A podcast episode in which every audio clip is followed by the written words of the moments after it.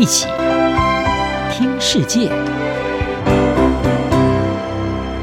欢迎来到一起听世界，请听一下中央广播电台的国际专题报道。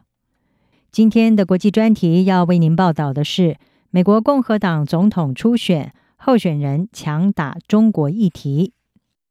二零二四美国总统大选逐渐升温。共和党初选各个参选人的选战主轴也开始聚焦在中国议题上。在二零二零美国总统大选的时候，中国就被视为是敌人，尤其是前总统川普，他在二零一六到二零二零年的任内对北京升高了施压，发表对抗性言论，而且在贸易上采取限制性立场。由于美国民意转变风向，对中国的看法也正在恶化。因此，攻击中国在这一次的共和党初选当中是更加频繁，政见也更为大胆。候选人在竞选活动、数位广告和政策演说当中，几乎每天都会提到中国。共和党候选人佛罗里达州的州长迪尚特，他七月底发表经济政策演说的时候，就一再的批评中国挖美国财政实力的墙角。在他二十分钟的演说里，提到中国不下十一次。迪尚特在演说当中表示，美国的专制敌人中国正在掠夺工业机密，窃取制造业工作机会。为了要解决这个问题，他表示会撤销中国的永久正常贸易关系地位，并且限制某一些出口类型。同样也投入共和党初选的前美国驻联合国大使海利，他的选战主轴同样是对抗中国。海利公布的抗中计划是把中国称为自从第二次世界大战以来，美国面临的最危险威胁。已经宣布再战白宫大位，在共和党内支持度目前是领先的川普，他七月三十一号也投书《新闻周刊》，指控司法部对他进行政治追杀，只是因为他试图要终结把国家出卖给共产主义中国。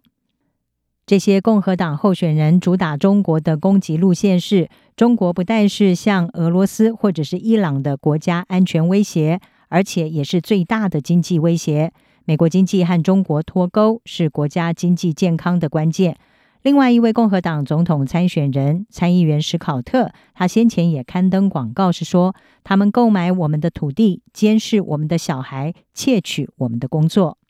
政治测试苏利文他指出。无论是 TikTok 还是间谍气球，在美国公众眼中，中国现在的经济和军事威胁比以往任何时候都要大。此外，除了在党内竞争必须超越对手之外，共和党候选人也试图向美国民众证明，他们将会比拜登总统更强硬。拜登政府已经推出一系列目的是在限制中国进入美国市场的新规则和新命令。美国皮尤研究中心先前做的一项民调就显示，大约有百分之五十的美国人把中国视为是美国最大的威胁，俄罗斯居次，而有百分之十七的人是这么认为。这是自从皮尤在二零一九年进行类似调查以来的重大改变。当时美国人认为中国和俄罗斯的威胁是一样大。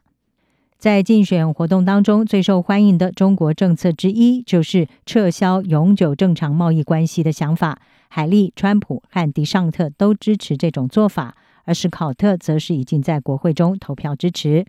尽管有人认为这对贸易关系和美国经济将是灾难性的，但是呢，有些人是质疑，由于最近几届美国政府已经实施复杂的制裁和控制网络。所以，这种做法会产生多大的意义，还有待观察。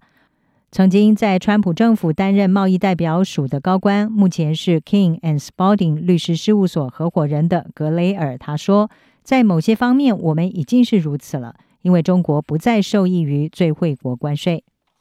美国前贸易谈判代表，目前是亚洲社会政策研究所的副主任科特勒，他是指出，有一个危险是。中国将对此举进行强力的报复，对美国的农产品征收更高的关税，并且会将美国企业排除在它的经济之外。科特勒警告，我们可能会失去我们的第三大出口市场。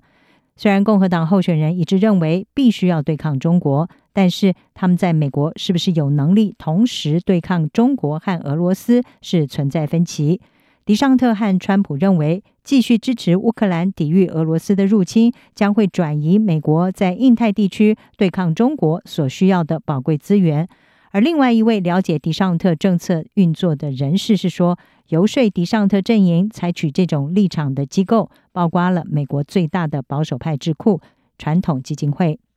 但是海莉和另外一位参选人，他是前副总统彭斯，他们是有不同的看法。他们认为美国必须要支持乌克兰，而他们也强调，如果美国不对抗俄罗斯，将会壮大中国的胆子，恣意妄为。海莉今年六月在保守派的智库美国企业研究所，他的一次演讲当中就指出，毫无疑问的，俄罗斯的胜利就是中国的胜利。